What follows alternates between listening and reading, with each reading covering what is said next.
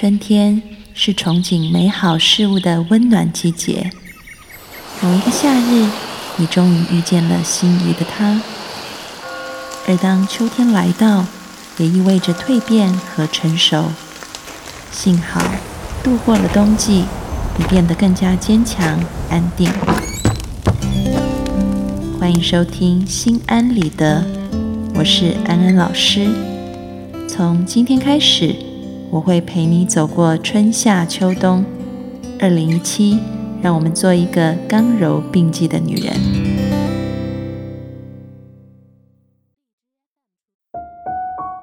Hello，各位听众朋友，大家好，欢迎收听《心安理得》，我是安安老师。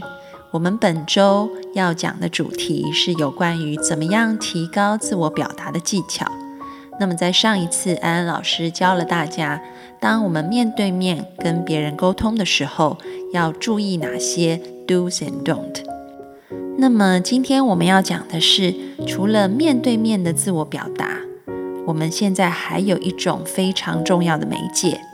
那就是互联网。在如今这个时代。人们的生活已经离不开互联网了，每天我们的食衣住行都在仰赖互联网带给我们的便利。同时，互联网也大大的改变了我们的社交形态。以前我们会出门和朋友见面谈事情，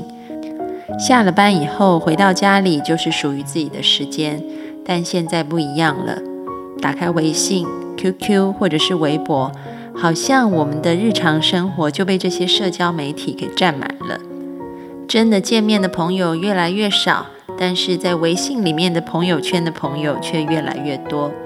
上班和下班好像没有分别，公领域和私领域之间的界限也变得模糊。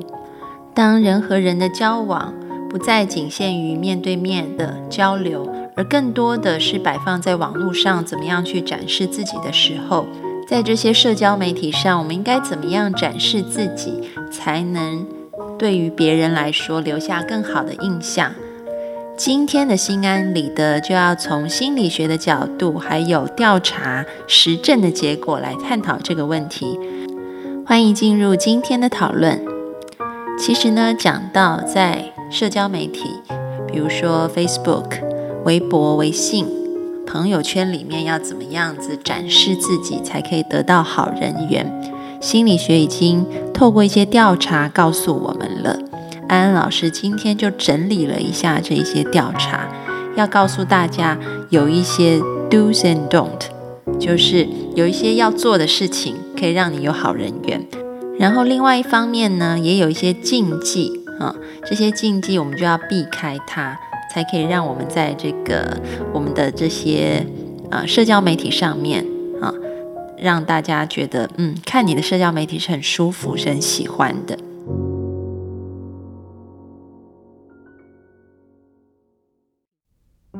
那我们先来讲讲要避开哪些。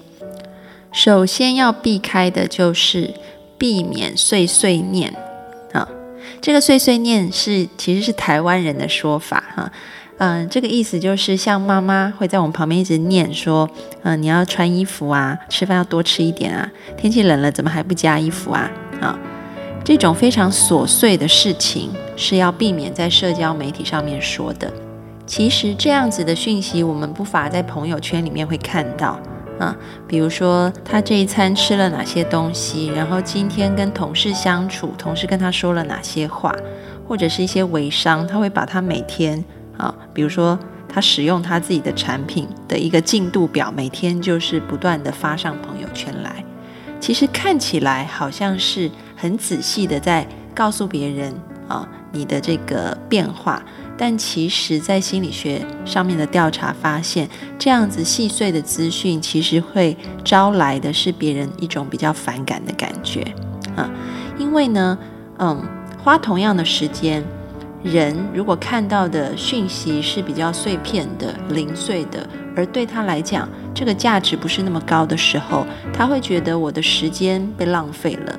而这个时间代价的成本，他会觉得远远低于他所看到东西的价值的时候，自然而然心里面就会产生一种比较不舒服的感觉啊。所以相对的，嗯，对这个提出这个资讯的人或者是产品留下的印象就不会那么好啊。所以这是第一点，我们要避免琐碎的资讯。第二点呢，要避免的就是负面的信息。有时候呢，我们会把朋友圈上面的这一些自己写的东西当成像是日记一样啊。但是呢，如果你的目的是想要能够让你的朋友对你的印象更好，你想要透过朋友圈去增强你的好人缘的话，那么这一点很重要，就是你尽量少在朋友圈里面去散发一些你自己嗯感觉到负面的讯息。举个例子好了。安安老师有一个朋友呢，自从她生了小孩以后，她的朋友圈里面发的都是她怎么样子不开心啊，因为她的老公不在身边，她的老公跟她工作的城市在两个地方，所以她必须独立的去带小孩。她每天讲的就是她怎么样睡不够觉，心情很不好，去上班又被老板骂啊。其实。她是在抒发她自己的情绪，没错。但是你会发现，看她朋友圈，然后在下面留言的人次数就越来越少了。其实这个，嗯，不要说在互联网上面好了，其实在一般的生活场景里面，我们也可以发现有这样的状况。如果一个人他的负能量很强的话，你慢慢的会发现他身旁的朋友就会远离他，离他越来越远，因为人都不喜欢。被这个负能量给影响，嗯，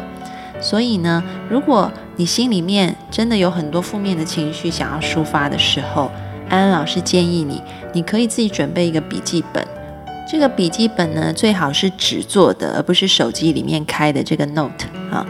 然后呢，你可以把你负面的心情把它记录在这个笔记本上面啊。写完了这一些非常愤怒，或者是生气，或者是害怕啊这些很负面的词语以后，你就把这个笔记本的这个页撕下来。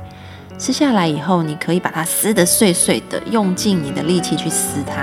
啊。撕得碎碎了以后，你可以把它烧掉，或者是把它丢到马桶里冲掉，都是 OK 的。或者是撕得碎碎以后丢到垃圾桶里面去，都可以啊。那。做完了这件事情以后，请你再拿回手机，然后在手机里面呢开一个笔记本，用手机打下。当你把这些负面情绪疏解掉以后，这一件事情对于你来说，除了负面以外，还有什么样子的可能性？它是不是提醒了你什么，或者是让你改变了什么，或者是它可能是你人生的功课要教你什么，或者是？当你用一个新的角度在看这件事情的时候，你会发现自己有什么样子不一样的能力和可能性啊。然后你就把它记在你的手机笔记本里面，你可以把它留下来。也就是说，其实我们刚刚做的是像一个叙事疗法一样。这个叙事疗法呢，在心理学里面是一个自我疗愈很好的方式。我们可以透过书写，把那些负面的东西写下来，然后透过一种仪式化的过程。好像把它发泄掉了、烧掉了、冲掉了以后，当我们的心情接纳了，我们现在的确，我就是遇到这样子很麻烦的事情，那我可以有什么样子的改变吗？这件事情，我可以在接受它以后，赋予它一个新的解释吗？然后我们再把它书写下来，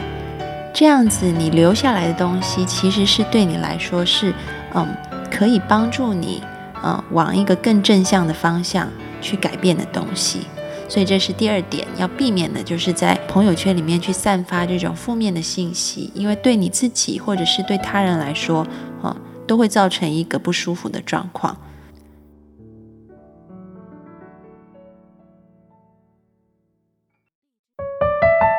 接下来呢，要避免的第三点。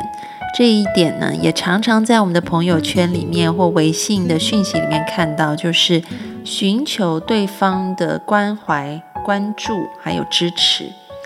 我常常会收到一些“请为我点赞”的这一种讯息，或者是收到一些“请投我一票”啊，帮我拉票等等的这一种东西。这种东西呢，可能第一次、第二次还好，但是太多的时候，你就会觉得啊不太舒服。的确，在心理学的调查里面也发现，如果一直在朋友圈里面啊，或者是在这种社交媒体上面去寻求别人的关注支持的时候，慢慢的大家会形成一种对你的这个印象，那就是你是一个过于自我中心的人啊。那对于这种过于自我中心的人，其实大家的这个观感就不会那么舒服。因此呢，嗯，很多人透过社交媒体求关注、求支持，这点没有什么错误。但是如果你想要在社交媒体上经营你自己的朋友，或者是拥有更好的人缘的话，这一点还是要适可而止。好，那刚刚安安老师讲了三个 don't，以后呢要来讲讲我们要做些什么，可以让我们的好感度在朋友圈里面暴增。那安老师同样整理了三点，第一点就是要晒恩爱，啊，这个嗯，没有情侣或者是没有另外一半的人就有点吃亏了，像安老师就没有办法 晒恩爱啊。这个研究就发现呢，如果你在社交媒体上面贴自己的照片，跟贴你跟你另外一半啊这种很甜蜜的照片，后者所引发的这一种。群众的好感度是比前者来的高的，但是呢，在这边安安老师有一个嗯非常重要的提醒要告诉大家：晒恩爱没错，但是爱呢淡淡的就好，因为呢研究也发现，如果太过头，反而会造成反效果，大家会觉得这个太过头了啊，反而让人觉得是很尴尬或者是不舒服。安安老师的朋友圈里面呢，有一对这个夫妇档的朋友，他们也是很喜欢晒恩爱的。然后呢，他们有一次就跟我说：“哎，安安，我们发现哈，如果我们只是比如说两个人啊肩勾肩的搂在一起，在一个嗯出去玩的场合拍一张照，好像朋友都会点赞的很多，然后会说你们夫妻看起来很甜蜜啊。但是呢，如果我们做的很超过，啊，比如说拍下两个人在亲吻啊，或者是这种鼻子对鼻子在那里磨来磨去的这种影片放上去的时候，这种尺度比较大的影片，反而这个点赞的人比较少诶。啊，他们就这样跟我说，其实就很印证这个嗯，在研究里面发现的，人喜欢看到甜蜜的照片，而这个甜蜜呢不能太浓，淡淡的有一点点甜味就好了，所以这个尺度要拿捏好。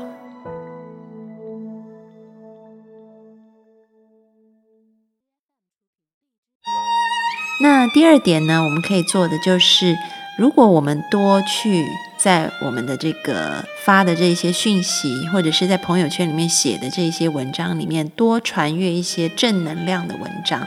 啊，或者是讯息的时候，嗯，别人对我们的好感度也会增加。因为呢，这个大家都喜欢亲近正能量的啊，因为大家都觉得亲近你，好像自己也获得一种。